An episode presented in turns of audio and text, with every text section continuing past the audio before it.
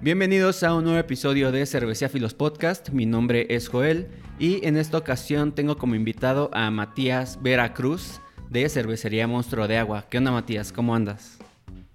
Hola, ¿qué tal? ¿Cómo estás? Pues muchas muchas gracias por, la invitación y al, al público por, por unirse. Espero que disfruten mucho este capítulo. Siempre se pone buenos. Yo también, la verdad, espero que, les llame la atención. Eh, decidí invitarte porque creo que tu proyecto tiene un concepto bien chingón que a mí me llama mucho la atención y pues quería preguntarte algunas cosillas y que tú también me contaras cómo, cómo fue iniciando todo esto. Y bueno, antes de empezar, como ya te comentaba, la dinámica es empezar abriendo una chela eh, de recomendación del invitado y la chela que en este caso tú elegiste fue esta, Blanca de Maguey, acá la muestro a cámara. Y pues para que tú, tú, nos, tú, no, tú me cuentes y nos cuentes a todos los que están escuchando qué onda con esta chela. Me parece que es la primer cerveza que, que hicieron, ¿verdad? Es correcto. Y pues sí, digo, primero que nada, no quiero dejar pasar que pues muchas gracias este, por, pensar que somos un proyecto chingón.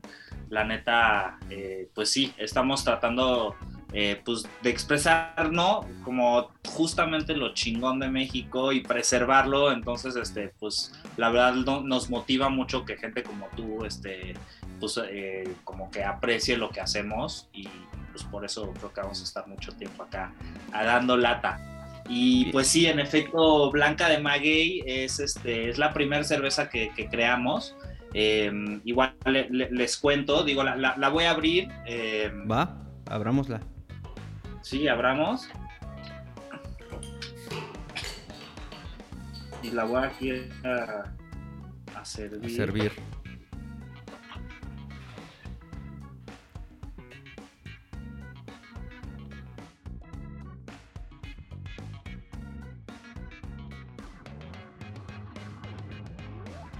si quieres platicamos un poco de, la chela y ahorita te cuento un poco de, cómo llegamos a, aquí. Eh, pero pues Blanca de Maguey es la primera cerveza que creamos. Eh, en el 2014 me parece que la empezamos a comercializar. Y pues es una chela que tiene 7 grados de alcohol. Su estilo base es una, es una IPA blanca. Eh, pero bueno, en todas las cervezas, en, las competencias cerveceras y así entra dentro de la categoría de cervezas experimentales, como casi todas nuestras cervezas. Pero por eso digo que el estilo base es una IPA blanca, eh, es cítrica, frutal, tropical, ¿no? En aroma, si le das un, una olidita, es, es, muy cítrica, muy frutal, muy tropical. Eh, hay quien identifica notas a guayaba, a maracuyá, este, ¿no? sin duda tiene también notas cítricas, este, y, es que tiene casca de naranja agria y semilla de cilantro. Y la casca de naranja agria aporta cierto amargor, de hecho, aunque uno no lo pensaría, o sea, es como dulce y amarga, es interesante este, su, ella. Este, pero también aporta bastante aroma dulce, cítrico. Y, eh, la casca, y, perdón, y la semilla de cilantro es interesante, pocos lo saben, pero realmente es muy cítrica, aporta notas amaderadas y cítricas, este, entonces por eso esta chela como que tiene mucha, mucha es muy robusta en, su aroma, ¿no? O sea, la hueles y sí es muy memorable.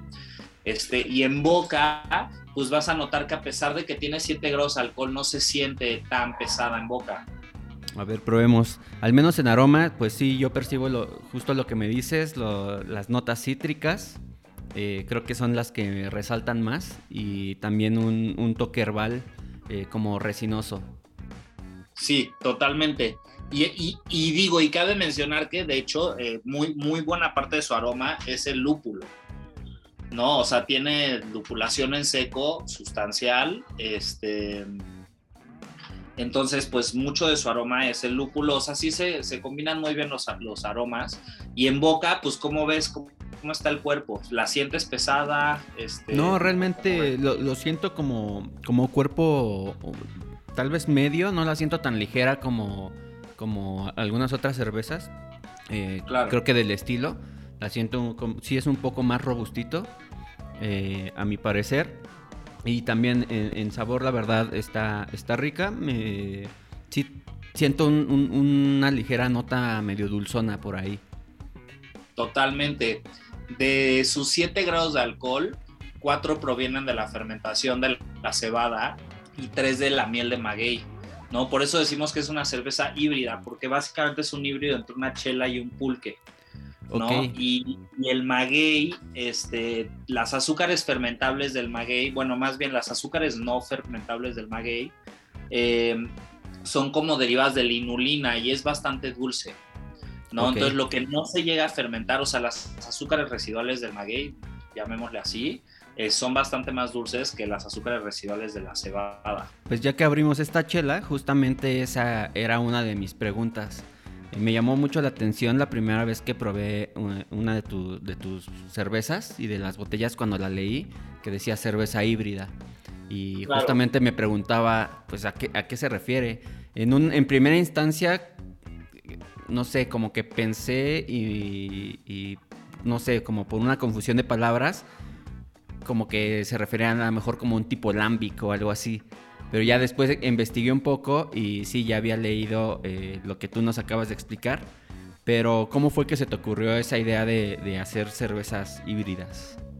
Pues eso justo nos remonta básicamente a la segunda vez que hice cerveza. ¿no? La primera vez que hice cerveza en realidad fue porque me llamó mucho la atención la idea de que podías hacer en tu casa una bebida que tuviera carbonatación. A mí siempre, toda la vida, desde chiquito, me, encantaban las bebidas carbonatadas, ¿no? Y me encantaban esas maquinitas que podías como echarle agua y tu saborizante y la enchufabas y como que la carbonataba, o sea, me parecía muy cañones. Entonces pensar que podías lograr eso así como que con puros ingredientes, como que eso de veras fue lo que me llamó. Este, hice mi primera chela, quedó súper rica, pero no, no, este, no quedó carbonatada y es que no había entendido bien cuál es el proceso, o sea, ¿no? Este, como todo cervecero y leí el libro de How to Brew, eh, de John Palmer y pues en las primeras páginas te dice, si eres como cualquier cervecero, seguramente ya tienes todos los ingredientes para hacer una cerveza y no tienes ni idea de cómo se hace.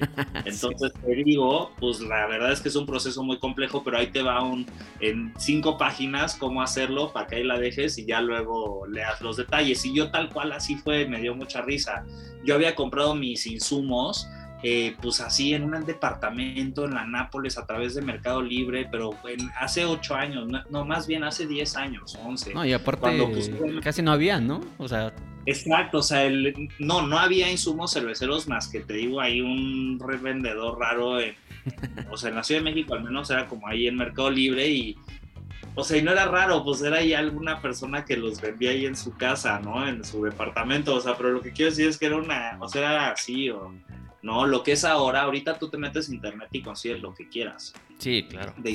y, hay, y hay un buen de sitios en donde puedes comprar un buen de cosas. Exacto. Pero bueno, hice esa chela, este, no quedó carbonatada y, es que no había entendido y entonces mi papá se traumó de que hice chela sin invitarlo a hacerla conmigo. Como que sí, entonces me estuvo diciendo, güey, vamos a hacer de nuevo, vamos a hacer. Y como un año después volvimos a hacer, eso fue hace como nueve años o diez, este, y esa vez, esa vez que lo volvimos a hacer, como que me puse más atención a qué estaba, o sea, realmente entender el proceso. Y ya, y en esa segunda pasada entendí que lo único que hace la levadura es convertir azúcar en alcohol y en el proceso libera CO2 y que pues si quieres atrapar ese CO2 tienes que sellar el, ¿no? Entonces, no, a mí lo que me faltó fue cuando embotellé mis, mis primeras chelas, fue echarles azúcar para que la levadura refermentara en la botella y con eso se carbonatara. Ahí ya entendí todo y entonces dije, bueno, si la levadura lo único que hace es convertir azúcar en alcohol, ¿por qué tuve que ir a la casa, al departamento del señor raro para comprar mi cebada importada? ¿no? Mi malta de cebada importada, o sea, ¿por qué no puedo usar cualquier cosa dulce? O sea, todas las frutas son dulces, o sea, tienen azúcar. Sí, todo tiene azúcar. Hice ese clic y como que eso me, me inspiró, digamos, o sea, como que eso me emocionó mucho la idea de de que podía crear un sinfín de bebidas que nunca en mi vida había probado, ¿no? O sea, yo soy de esos que creció encantándole Frutástica, ¿no? O sea, a mí me encantaba. Ah, era muy buena. Este, muy buena. Y entonces como que dije, voy a hacer mis, mis locuras cerveceras, o bueno, y en realidad me interesaba cuando empezamos con el proyecto de Monstruo Agua, en realidad más que decir que una cervecería, decíamos que éramos una fábrica de bebidas. ¿no? Pero como que nos dimos cuenta que eso era muy difícil de vender, no era tan marketeable, si lo quieres ver así, la gente no entendía, este, y entonces pues ya dijimos pues cervecería. Y ahí justamente estaba leyendo hace rato una entrevista que te hicieron en donde eh, te referías a ese término de que al, inicio eh, o en algún momento eran más como una fábrica de bebidas, porque hacían más cosas, ¿no? No sé si ahorita sigan haciendo al revés, o sea, nunca hemos hecho más cosas que ahorita, ¿no? Eh, o ah, sea, más bien al inicio, pero sí, no, no, ahorita hacemos muchísimas cosas, ¿no? Hoy estuve, el, o sea, para que te des una idea, la semana pasada en la fábrica estuvimos dedicados básicamente la semana pasada a prensar jugo de tuna, ¿no? Que es molerla, despelar la tuna, molerla y luego prensarla con una prensa de como de vino. Luego, el domingo procesé como 200 kilos de pulpa de maracuyá para hacer otra, para hacer una bebida infusionada con, bueno, que va a llevar el maracuyá fermentado y que también va a llevar a un piquete de algo. Va a ser como una especie de hard seltzer con piquete. Este, la tuna es para hacer una cerveza y hoy estuvimos igual procesando media tonelada de mandarinas para sacar jugo para hacer una cerveza igual de mandarina mañana. Entonces lo que quiero decir es, hacemos todo tipo de cosas. Ahí en la fábrica tenemos hidromieles, sidras, sidromiel, que es a lo que nos referimos por el concepto de una hidromiel ¿Eso es nuevo o ya lo tienen haciendo? Porque creo que tiene poco que vi algo así. Pero no me acuerdo si, o sea, honestamente no me acuerdo si eran de ustedes o era de alguien más, pero me llamó también mucho la atención. Pues, este, digo, es como un paréntesis en lo que está diciendo, pero en realidad es a todo el punto, ¿no? O sea, a mí me, yo hace 10 años me vi haciendo estas cosas, ¿no? Y ahorita las hacemos. En la fábrica tenemos barricas y en las barricas apenas, nuestro programa de barrica apenas lo empezamos hace dos años. Este, y ahí es donde hacemos todas estas que te acabo de platicar. ¿No? Pero en, en, tanque de inox, o sea, en fermentación tipo cervecera clásica, este, hacemos eh, pues cervezas, hemos hecho en los últimos cinco años fácil más de 120 cervezas diferentes que representan juntas mínimo igual unos 100 o 150 ingredientes cultivados en México de forma agroecológica, ¿no? Y, y esa es la idea, entonces siempre, o sea, todo nuestro, nuestro pues nuestro ímpetu creativo es en torno a explorar con la diversidad del terruño mexicano, entendiendo esa diversidad no solo como la diversidad de los ingredientes que se cultivan ahí, sino pues de nuestra cultura y de cómo nuestra cultura interactúa con esos ingredientes. Y, y, eso regresa al inicio de cómo nos metimos esta idea, pues fue eso, dijimos, o me dije, pues me interesa la idea de sustituir este ingrediente importado por ingredientes que yo pueda comprar en el mercado.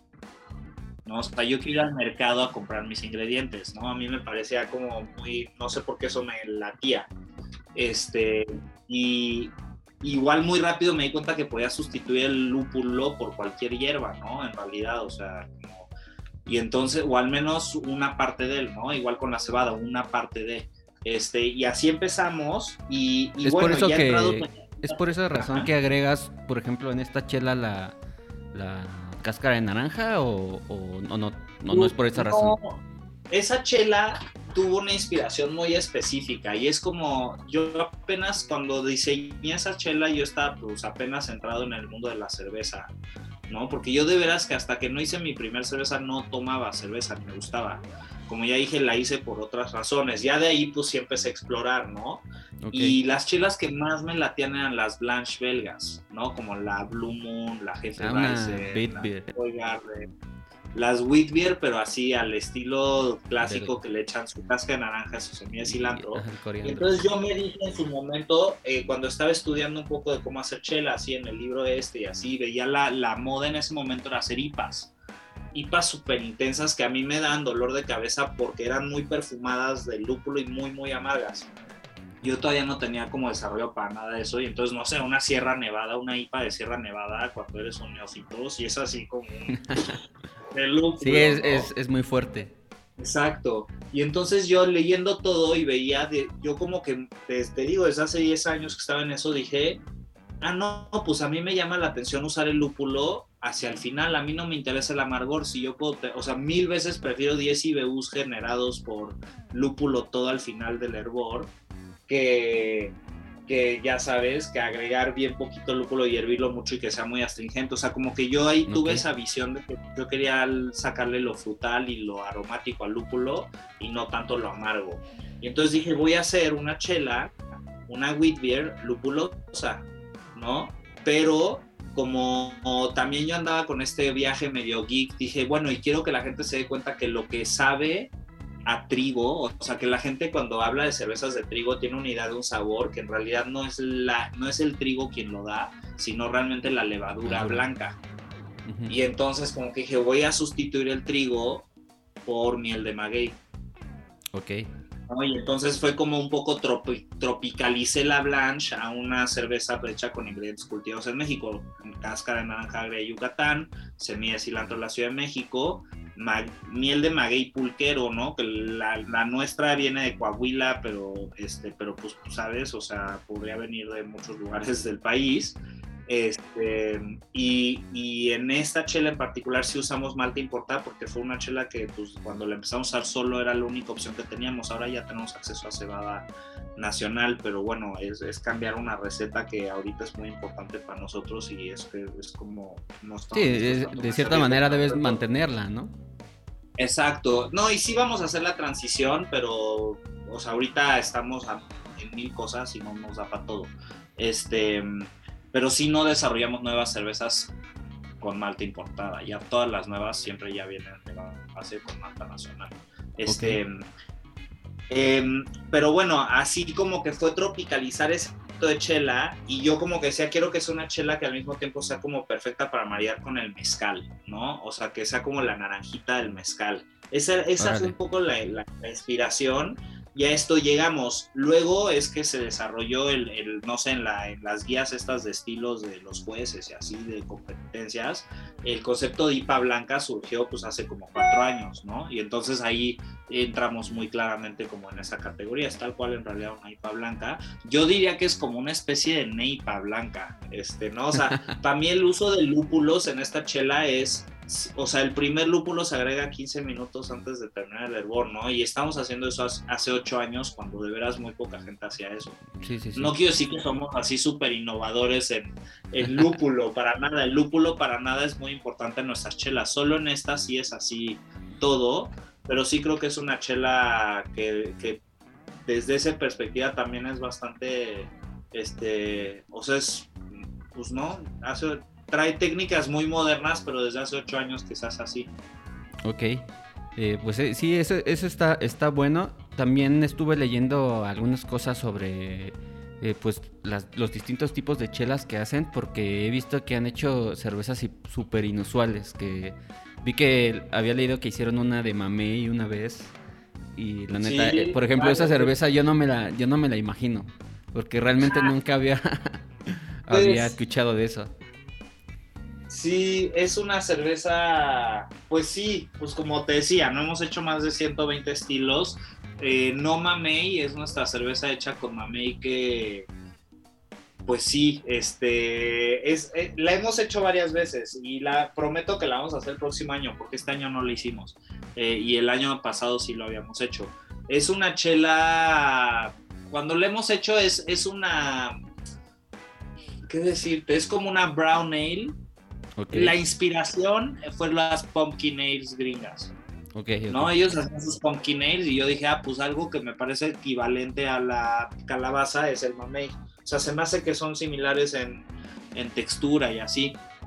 Y entonces dije, voy a hacer como una especie de pumpkin ale con mamey y, quedó muy rica y queda muy rica. Hemos probado ligerita, más fuerte. La verdad es que la más rica siempre fue una que hicimos de 8 grados, también es 8 de 5, pero siempre tiene un aroma increíble.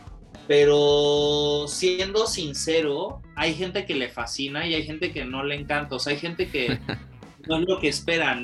pero a mí me parece súper bien. O sea, a mí me parece muy padre que es de esas chelas que como que todos se forman una idea de cómo debería de ser. Sí, porque das de qué hablar. Exacto, en competencias, por ejemplo, los jueces nos han dicho, ah, no, es que yo me hubiera esperado que más bien hubieran hecho no sé qué. Y yo como, güey, pues, o sea, está muy bien, ¿no? Pero pues Pero esa es tu idea. Ajá, pero en realidad, si te soy honesto, a mí, el o sea, Monstruo Agua hace, se toma muy en serio las cervezas que hacen, ¿no? Y buscamos siempre hacer cervezas muy, no, no solo innovadoras por innovar, ¿no? O sea, realmente estamos este, tratando de crear sabores ricos y que a nosotros nos gustan y que creo que a la gente le pueden interesar, pero también pues estamos honestamente muy en la idea de promover que, que otras cervecerías, este, pues también empiecen a usar más insumos nacionales, ¿no? Y no, y, o sea, no, que dejemos de importar tanta malta de cebada cuando hay aquí los cebaderos necesitan salidas, ¿no? Porque ellos están atados a solo poderle vender su, su, cebada pues a, las cerveceras industriales indirectamente, ¿no? A través de, las, de, la, pues, de los acumuladores.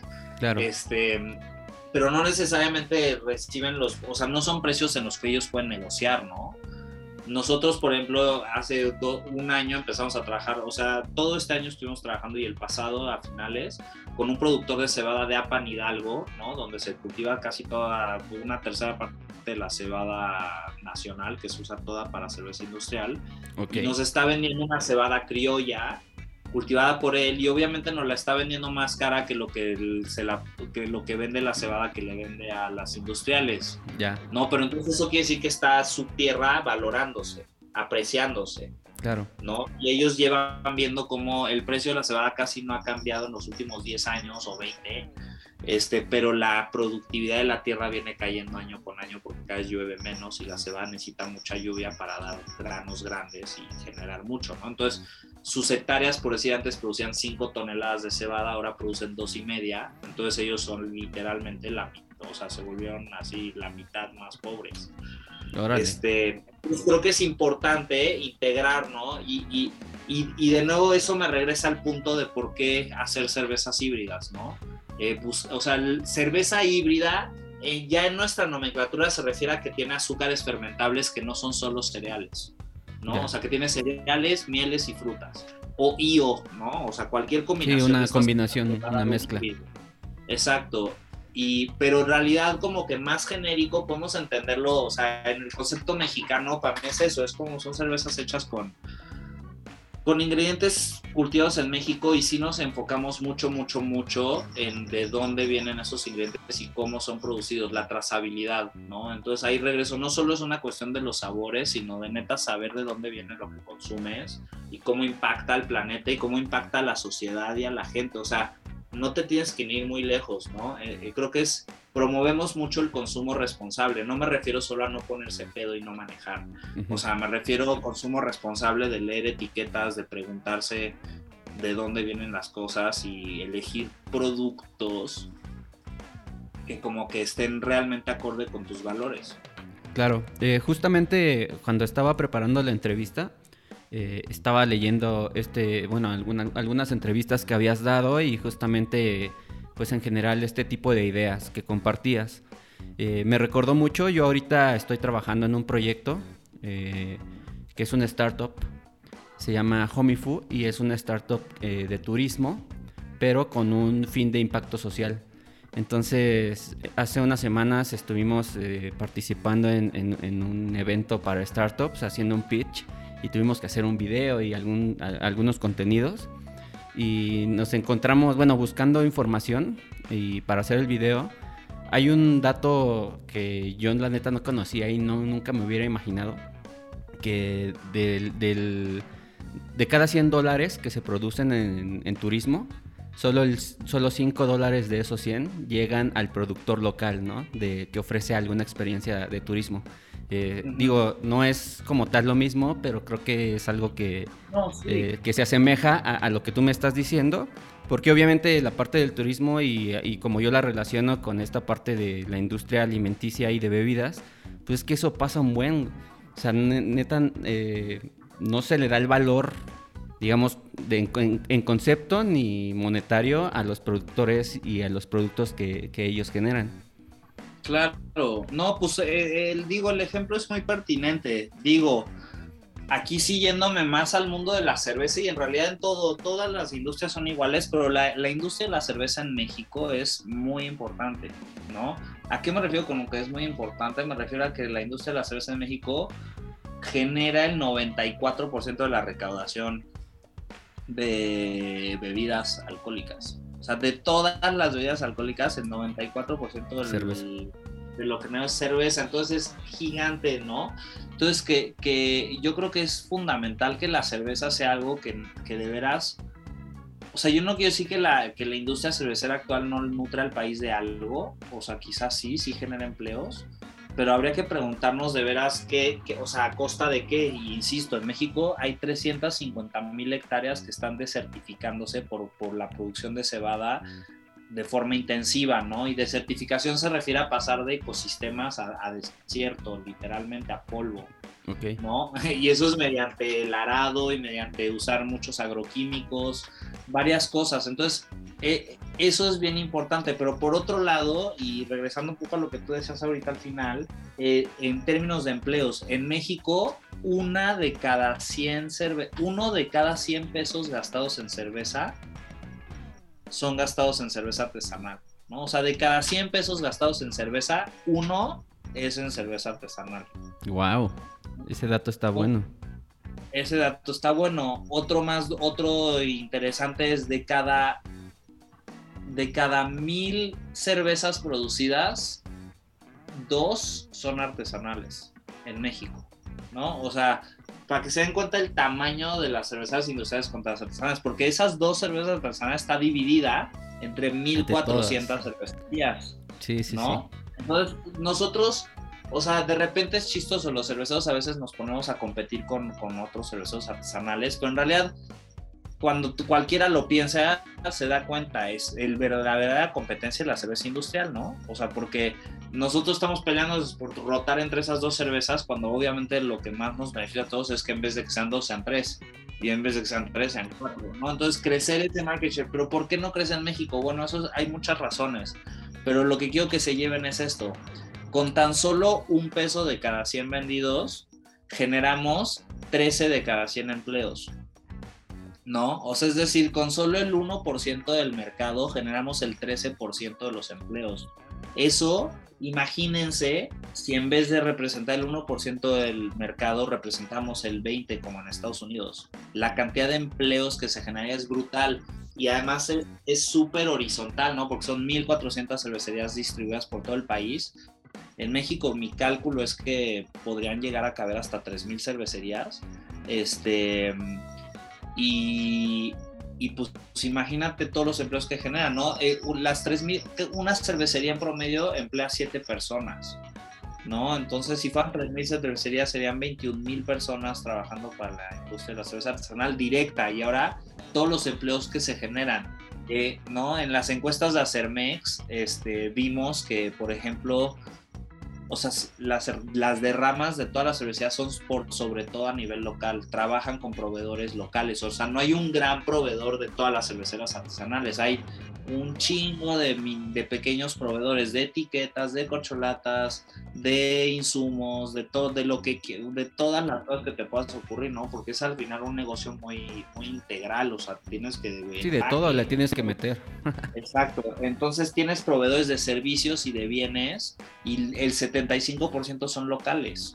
¿no? Entonces las derramas de la industria son gigantes. Entonces eso es a lo que me refiero cuando es como, güey, sí cuesta el doble, pero neta, o sea, es mejor para tu salud, es mejor para la sociedad y es mejor para el planeta. O Y- sea, y, y sabe es más como- rico, la neta, también. o- absolutamente, aunque supiera igual. Bueno, eso sí. No, pero sí, por Sí. supuesto que sabe más rico. O sea, porque de entrada tienen karma, tienen intención. O sea, yo digo, yo creo mucho en eso, ¿no? Pero, o sea, no, o sea, de nuevo, regreso, el 13%. O sea, hacer una cerveza artesanal creo que genera un empleo por cada 300 litros que vende al año, ¿no? Mientras que la cerveza industrial genera un empleo por cada 200 mil litros, algo así, o sea, es... O Sí, sea, es, abismal la diferencia. Yo no quiero decir que son malas, solo quiero decir que una es una cosa y otra es otra, ¿no? O sea, la cerveza artesanal neta está hecho por manos. Todas las botellas fueron tocadas por una mano humana que le, le metió como, aunque sea en una intención muy positiva ese producto. Qué chido. Sí, sí, sí, sin duda este, estoy de acuerdo con todo lo que dices. Eh, digo, es, es como uno de mis fines con este proyecto que estoy empezando. Eh, pues dar a conocer y eh, pues obviamente más productos, más proyectos cerveceros y que la gente conozca más y se interese por probar nuevas cosas y apoyar pues obviamente a, los productores este, nacionales de, cerveza que, pues, que son un chingo, o sea, yo cada semana pruebo una cerveza de una cervecería diferente, de una que nunca había escuchado en la vida. Y, la, neta sí está chido, es, grato saber que hay gente haciendo cosas interesantes. Totalmente, es increíble. Oye, y justamente, digo, hace rato que me estabas comentando todo esto de, la, malta, eh, leí un, un, post que, pues, que postearon hace unos días en Instagram eh, sobre un proyecto, supongo que es este que me comentaste, el de la malta regenerativa. No sé, bueno, no sé si sea el mismo, pero no sé si me, si me puedas explicar un poquito más a qué se refiere este concepto de, de malta regenerativa. Ok, entonces ya les platiqué un poquito sobre el concepto de la desertificación, ¿no? Entonces voy a entrar un poquitito más a detalle, nada más para dejarlo muy claro, y es la eh, voy a empezar por esto. Regenerativo y orgánico no son lo mismo que unos podrían llegar a pensar. Dicen, ah, como orgánico, ¿no? Y es no, orgánico no necesariamente es bueno. Y les voy a decir por qué. O sea, sí es bueno porque no tiene químicos, ¿no? En teoría. Y eso pues es bueno. Pero yo les digo, tú puedes tener una certificación de orgánico talando la lacandona y sembrando un monocultivo de plátanos orgánicos. ¿No? O sea, no les echas químicos, pero talaste la selva y... Sí, ya te chingaste un... Pues donde había diversidad, metiste una sola especie. Y eso es lo que, lo que la agricultura agroecológica o regenerativa, son sinónimos, no permite. ¿No? O sea, en la agricultura regenerativa, la idea es que tú estás promoviendo la diversidad, la biodiversidad de los cultivos, este, porque eso además los vuelve fuertes, una plaga, imagínate, tienes tu monocultivo de plátanos o de cebada o de trigo o de arroz, ¿no? Porque, o de maíz. Entonces tienes tu monocultivo, llega una plaga que le pega a uno de tus, de tus plantas, pues le va a pegar a todas, porque todas son iguales, ¿no? Es como el COVID en un campo de humanos. Claro. ¿No? Entonces le va a dar a todos. No hablo de que sean clonadas genéticamente, no. O sea, pues simple y sencillamente son todos maíces, pues a todos son, a todos les pega el COVID del maíz. Este, entonces, cuando tú tienes cultivos monocultivos, tiende a caer plaga y pues es catastrófico. Entonces hay como una necesidad de usar agroquímicos, ¿no? De pesticidas, porque si no, pues se te va al carajo el, cultivo. Sí, ya son pérdidas y todo eso. Exacto, entonces en ese proceso de, de, tener monocultivo que está jalando siempre el mismo nutriente y luego llenar de pesticidas, estás matando a la tierra. La Tierra, un puño de tierra fértil tiene más microorganismos que estrellas en el universo. Ok. Pero si tú te vas a un monocultivo de que ya lleve unos 2, 3 añitos, y yo hablo de los campos de México, tienen ya décadas en este proceso degenerativo, pero tomas un puño y no va a haber nada vivo ahí porque le están llenando de, de pesticidas y pues eso mata, ¿no? Y entonces inclusive ya empezaron a usar eh, semillas modificadas para poder tolerar los pesticidas, porque normalmente esos pesticidas, ni siquiera, hasta los herbicidas, por ejemplo, matan a todo. Entonces, ¿cómo es que crece una planta? Pues están modificadas para, para aguantar esos venenos, ¿no? Entonces, este proceso es el que les decía, lleva de, de, de ecosistemas, ¿no? O sea, de lo que sea que talaron para meter un monocultivo, a literalmente eventualmente ahí solo hay polvo, ¿no? Y solo puedes cultivar en polvo, pues con fertilizantes y agroquímicos, ¿no? Con agua de quién sabe dónde la traigas. Porque el problema es que cuando tú juntas muchos monocultivos, pues ¿qué pasa? Si tú vas en el verano, cuando está lloviendo, se va a ver muy bonito y muy verde, pero si tú vas en octubre, vas ahorita en noviembre, están café ya está, no solo está seco, sino ya cultivaron y ya araron, y ya ahora solo hay tierra descubierta. Y eso se ve feo y es, ahorita no hay tanto polvo, ahorita apenas llovió, ¿no? Hace unos días, hace 20 días. Pero en enero, febrero, en marzo, en la Ciudad de México, por ejemplo, que se llena de partículas pesadas, la gente dice que quién sabe qué es, y es todo, ese son los vientos ¿no? De febrero que levantan el polvo de los monocultivos que ahorita pues están descubiertos porque no están, se cultivan hasta, hasta, vuelven a sembrar hasta que empieza a llover en mayo. Entonces, este, pues todo ese polvo, ¿no? Que está así al aire libre y al, al sol de invierno que es durísimo, pues se levanta y nos lo estamos respirando en la ciudad, que además es polvo lleno de agroquímicos, cabe mencionar. A diferencia, ahora sí, perdón por hacer el cuento tan largo, de, de, de los, de los cultivos agroecológicos o regenerativos, donde están básicamente cultivando eh, policultivos, por ejemplo, una forma de cultivar esto se llaman bosques comestibles, o por ejemplo, para cultivar cebada, lo que se hace en concreto es hacer, por ejemplo, pues bueno, no voy a hacer un mil hectáreas de pura cebada, lo que hacen es hacen seis metros de cebada y luego dos metros de especies perennes. Perennes quiere decir que, que no las tiras cada año, sino que se quedan ahí por mínimo 10, 20 años. Por ejemplo, el agave, por ejemplo, un manzano, por ejemplo, una higuera, ¿no? Todas esas cosas, o sea, árboles frutales o árboles lo que tú quieras, porque estén ahí fijos, cubriendo la tierra. Todo el principio de la agricultura regenerativa es tener siempre la tierra cubierta, nunca expuesta y la tierra viva, ¿no? Entonces, en este proceso, además se logra una cosa bien importante y perdón que hable tanto de esto, pero es que es un concepto. No, no, no, dale, o sea, está, está chido y es justamente pues algo interesante de saber. Exacto, entonces pues la tierra fértil tiene una característica fundamental que va a definir el futuro de nuestra especie, se los juro, y es que la tierra tiene la capacidad de almacenar carbono. ¿Sí? ¿A qué me refiero con eso? Carbono, eh, lo que está causando el calentamiento global. Ese gas que ahorita está en la atmósfera debería estar en la Tierra, ¿no? Este, o sea, literalmente la Tierra tiene la capacidad de almacenar todo el gas carbono que hay en la atmósfera, ¿no? Y, pero solo la Tierra fértil, el polvo, el polvo desertificado no tiene la capacidad de almacenar carbono. Entonces, de hecho, hay un dato muy interesante que es si seguimos desertificando el planeta al ritmo que lo hacemos hoy en día, en 30 años ya no va a haber tierra fértil en el planeta Tierra. Eso quiere decir que ya no hay bosques, ya no ¿no? Eh, en 60 años, perdón. O sea, eso es decir, nos quedan 60 cosechas, ¿no? Al ritmo al que vamos ahorita. Ese es como lo muy triste y como aterrador. Ahora, lo bueno o lo interesante o para mí lo inspirador y es donde encaja Monstruo de Agua, un poco es a todo lo que iba, es este, si aumentáramos la cantidad de tierra fértil que hay en el planeta en punto 41% anual, ¿no?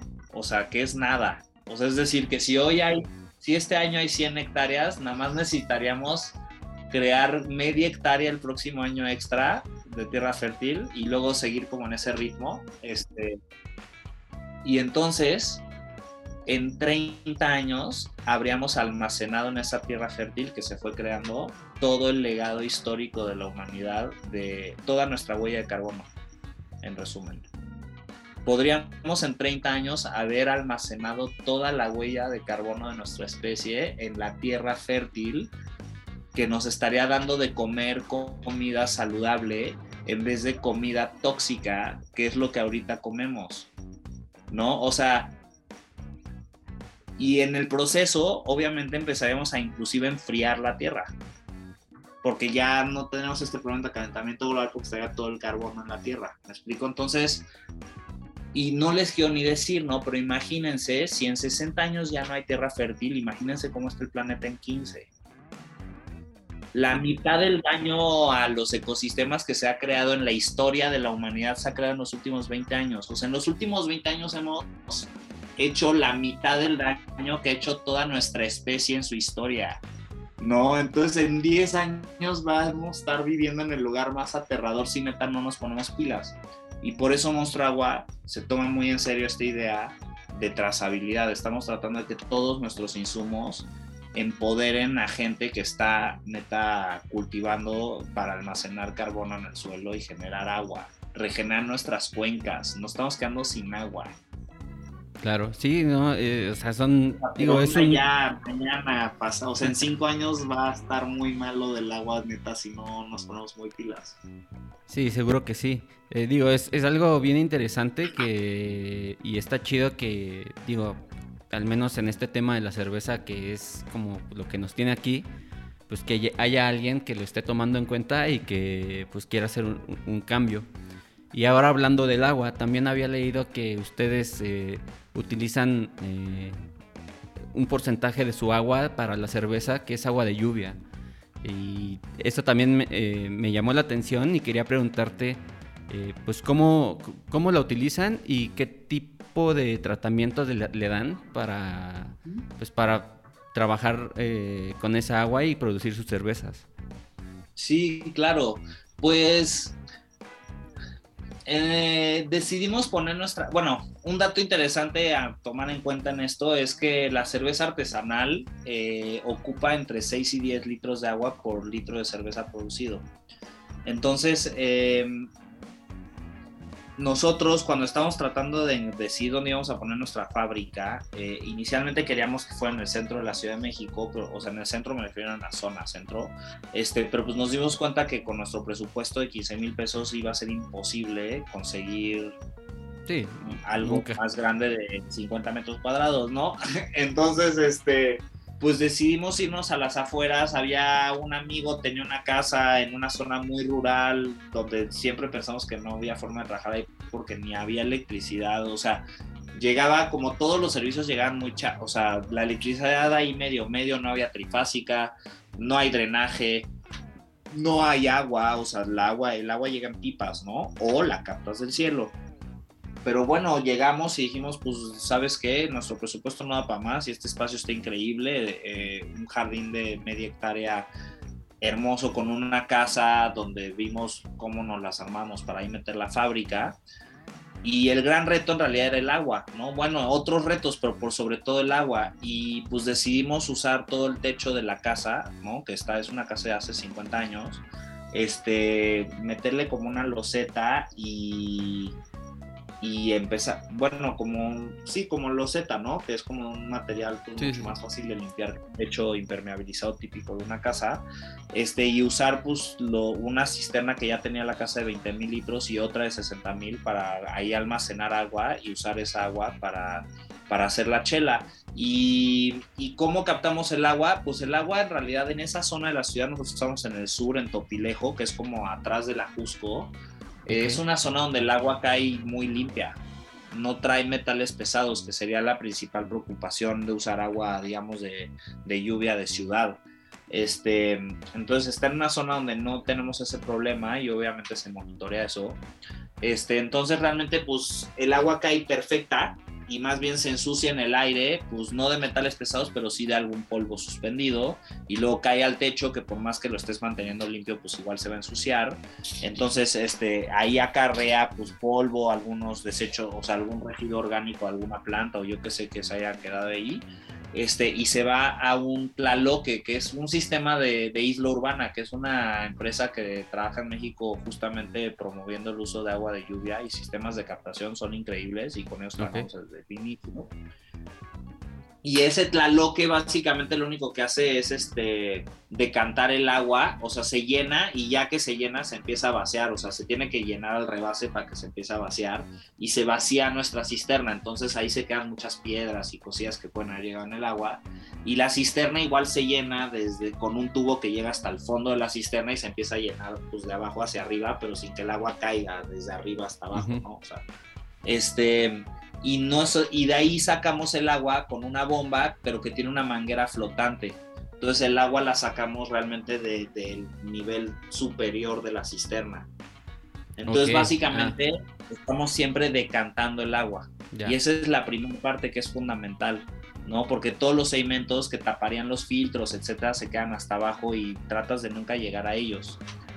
Y un poco es lo mismo con la chela. ¿No? O sea, la chela yo también considero que siempre la estamos decantando. Nosotros que no filtramos, la estamos decantando. Este, entonces, ya que sacamos el agua de, hasta arriba de la cisterna, pues lo pasamos, bueno, a la cisterna le tenemos que echar cloro porque es para que no crezcan algas, ¿no? Eso es normal. Entonces, realmente ahora el reto es quitarle el cloro al agua, ¿no? Porque fuera de eso realmente no hay nada Y el tema es que el cloro genera una interacción con los, con los residuos orgánicos. Y esto es un tema omnipresente, o sea, el agua de la llave trae cloro, ¿no? Y pues obviamente el agua de la llave también tiene algún tipo de residuo orgánico y esa interacción genera productos cancerígenos. Por eso yo diría, por sobre todo, no hay que tomar agua de la llave, ¿no? Entonces, eh, pero es inescapable porque si no te crecen algas y eso tampoco está chido. Entonces, para quitar eso, eh, tanto el cloro como los residuos estos cancerígenos que se generan de la interacción de los residuos orgánicos con el cloro, se tiene que pasar por carbón activado.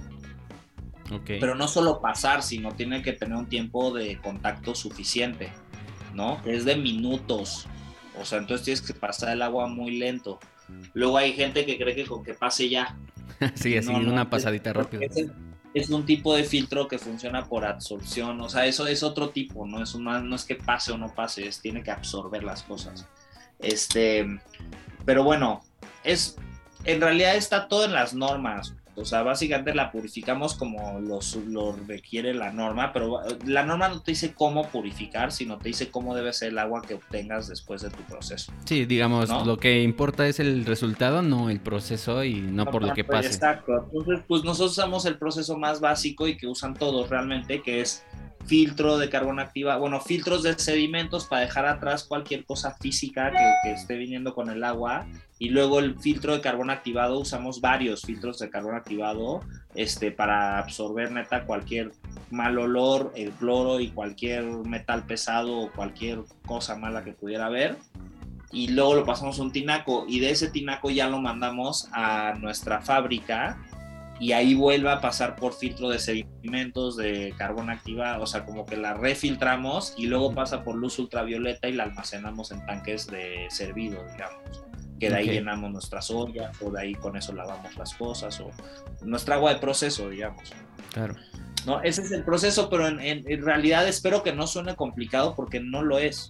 Es muy fácil. Todos pueden, o sea, no, tal vez no, insisto, tal vez habría que analizarlo. No sé si con agua, por decir, del centro de la Ciudad de México, podrías así ponerte a cocinar chela.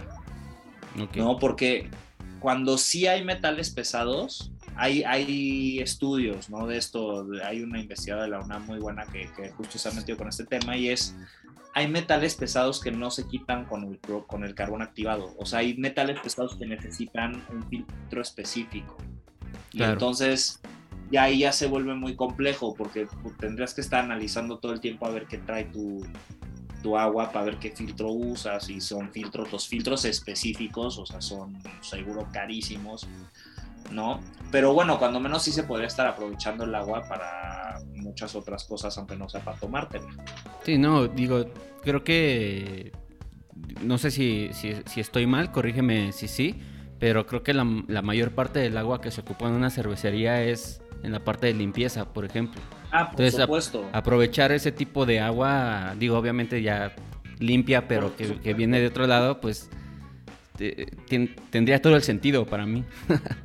Por supuesto, ¿no? Y, atiendo otro punto con eso, ¿no? Y, insisto, tampoco quisiera que piensen que toda la cerveza de nuestro agua es así, porque es una, sería, no sería cierto, ¿no? O sea, promovemos ese sistema y creemos que es escalable, pero pues nosotros en realidad vendemos más de lo que podemos producir en nuestra propia fábrica, entonces trabajamos en otras fábricas donde usan, por decir, agua de manantial, ¿no? Este, pero, pero bueno, en nuestra fábrica, donde hacemos todas nuestras cervezas de temporada, o bueno, una gran cantidad de ellas, este, ahí sí pues usamos agua de lluvia durante todo el tiempo que nos dura, ¿no? Y lo que el almacenamiento nos permite. Eh, pero algo, algo que sí también es un punto importante es, en esa fábrica pues no hay drenaje, ¿no? Como les dije, no hay drenaje. Y normalmente las cervecerías gozan del privilegio de poder agarrar y tirar todo al drenaje, todos sus líquidos, todo. Y no quiero decir que esos son líquidos malos, ¿no? O sea, los cerveceros ya saben que pues, hay que neutralizar y, o sea, no, no digo que estén tirando cosas malas, pero se está tirando al drenaje, ¿no? Y, y, y de nuevo, hablando de trazabilidad, me gustaría pensar, ¿qué es eso del drenaje? ¿no? Y, es lo que dices, bueno, primero, de esos 6 a 10 litros, en efecto, casi todos se van en lavado. Ok, entonces lavas algo, igual y hasta nada más lo enjuagas, o sea que después de enjuagar sigue siendo un agua bastante limpia, ¿no? y la mandas al drenaje. El drenaje, cómo funciona en la Ciudad de México. Y en realidad en casi todas las ciudades mandan el drenaje a algún lugar que no quisiéramos saber, ¿no? Este, pero bueno, en la Ciudad de México en particular, cómo funciona es, hay como 20 ríos o más que entran a la Ciudad de México que al llegar como ahí por la altura del periférico, se entuban. Okay. Y el drenaje de la ciudad se conecta, con, o sea, todos esos ríos que entran a la ciudad se, entuban se, con, ¿no? Se, se, meten esos tubos y entonces todo el drenaje se conecta a esos tubos. Entonces mandamos toda la popó con todo lo demás que la gente echa en el drenaje, con el agua que viene recién llovida bajando por los cerros que yo, por ejemplo, uso para hacer cerveza en monstruo de agua, ¿no? Esa misma agua la mezclan con popó y la mandan, la bombean, o sea, pero en un sistema de bombeo, ¿qué onda si se, apagara por 24 horas se inundaría toda la ciudad de Cancún? ¿No? O sea, y no estoy exagerando, ¿eh? 24 horas. Este, bastaría de que no funcionaran para que neta estuviéramos nadando en Cancún. Toda la envían al Golfo de México. ¿No? Así, en medio del proceso, ahí por todo el valle del Mezquital, en Hidalgo, pues sacan agua de ahí pues, toda sucia para regar y por eso, o sea, luego, bueno, en fin. Pero básicamente estamos tomando agua limpia y le estamos mandando al Golfo llena de mierda. Y luego ahí, este, pues todos los problemas de sargazo y lo que, bueno, todo eso para decir que pues no, no, o sea, trata con tu madre. Entonces nosotros eh, lo que hacemos en esa fábrica es, nosotros tratamos nuestra agua y sí, en efecto, somos tan ineficientes como cualquier cervecería pequeña, o sea, no sé, usaremos yo creo que, no tampoco tan ineficientes, pero 6 litros por decir, ¿no? O sea, yo sí creo que estamos como en los 6 litros por litro producido, pero lo que no acaba en la botella acaba en nuestro sistema de tratamiento y luego la regamos. o sea, ah, ya que la tratamos, regamos con ella y regresa a la cuenca.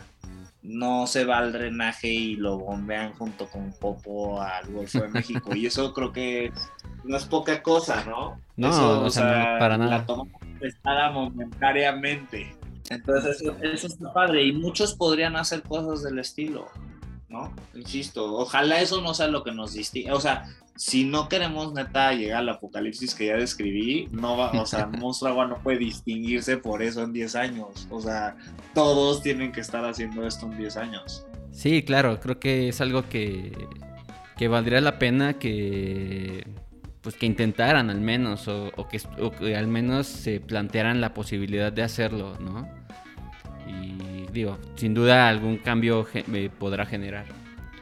Claro, no, y pues, y, y, pues digo, yo creo que también el gobierno, o sea, en Estados Unidos tampoco es que la chela llegó a esa importancia así sola, ¿no? O sea, yo creo que también el gobierno lo empezó a ver como estratégico apoyar esa industria y yo creo que en México también se viene eso. O sea, creo que sí, el gobierno se está empezando a dar cuenta que es una industria que con mucho potencial. Es que los números que te dije, o sea, de empleo y de, o sea, y del 1%, o sea, son números que neta sería muy fácil, sería, en realidad con un poco de apoyo se podría fácil lograr que la cerveza llegue al 5. Sí, sin duda, pues yo creo que ya con eso ya, ya, ya, estaremos en el final. Solo tengo una, una sección como de recomendaciones que siempre le pido al invitado. Eh, ya sea, no tiene que ser alguna cervecería, Puede ser eh, algún otro proyecto que tenga que ver con cerveza, un, algún, no sé, alguna cuenta que seguir en Instagram, algún libro o algo que tú recomiendes como para saber eh, y educarnos un poco más acerca de cerveza. Pues una cuenta chida para seguir eh, es la de Lupulocéfalo. Instagram, que como que tiene cervezas de todos lados. Sin duda, monstruo de agua. ¿No? Eh, si quieren ver más de cervezas, ahí, ahí van a encontrarnos. ¿Cuál, es la, cuenta de, Monstruo de Agua? Es que luego se me olvida preguntar eso, entonces siempre la cago y al final ya es como de uff. la cuenta es monstruo.de.agua, o sea, de.agua. Este, em, y ahí la clave es, bueno, uno busquen el ajolote, porque aunque lo escriban mal, probablemente les va a salir, entonces busquen ahí el ajolote pero pues escribir bien monstruo, que eh, nunca lo hubiera tantas formas distintas de escribirlo hasta que lo decidí poner a mi, a mi cervecería con mis amigos. Pero pero sí, así nos encuentran. En Facebook igual, Cervecería Monstruo de Agua y sin los puntos, pero aunque lo escriban sin los puntos en Instagram les va a salir. Em, ¿Y qué más? pues no sé, algún, algo que te guste, algún libro. Ah, recomendaciones, me quedan las recomendaciones. Em, pues sí, de cerveza, échenle un ojo a la de lupulocéfalo, a la de monstruo de agua, este, de chelas para probar, interesantes. Em, pues digo, la Winter Ale de la Bru está muy rica, Conciencia Irreverente está muy rica. Nosotros em, vamos a lanzar nuestra sidra ahorita, o sea, tenemos siempre sidra, pero vamos, hicimos una con manzanas del Popocatépetl, este, o bueno, de la base del Popocatépetl. Em, y va a estar muy rica y esa la vamos a lanzar para Navidad. Y en enero vamos a estar lanzando nuestra lager de mandarina, que va a estar también súper rica. todo eso lo recomiendo ampliamente. Buenísimo. Pues eh, muchas gracias Matías por tu tiempo, gracias por contarme todas estas cosas tan interesantes que están haciendo en tu cervecería. La neta está chido saber que hay alguien eh, que se preocupa eh, de, de esas cuestiones y que trata de brindar una solución, al menos desde su parte, para, todos estos problemas. Y a toda la gente que escuchó este episodio, eh, pues prueben las, cervezas de Monstruo de Agua. Esta es la que probamos, es la blanca de Maguey. Eh, creo que yo les podría decir que es una cerveza que está rica, que está, es muy fresca.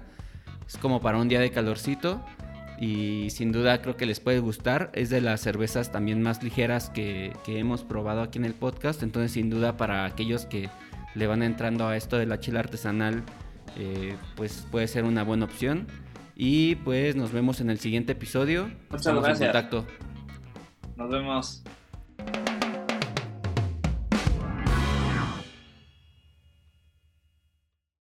Si te gustó este episodio te invito a seguirnos en redes sociales. En YouTube e Instagram nos puedes encontrar como Cerveciáfilos y en Spotify, Apple Podcast y Amazon Music nos puedes encontrar como Cerveciáfilos Podcast. Espero que te guste el contenido, que podamos interactuar y sin más nos vemos en el siguiente episodio.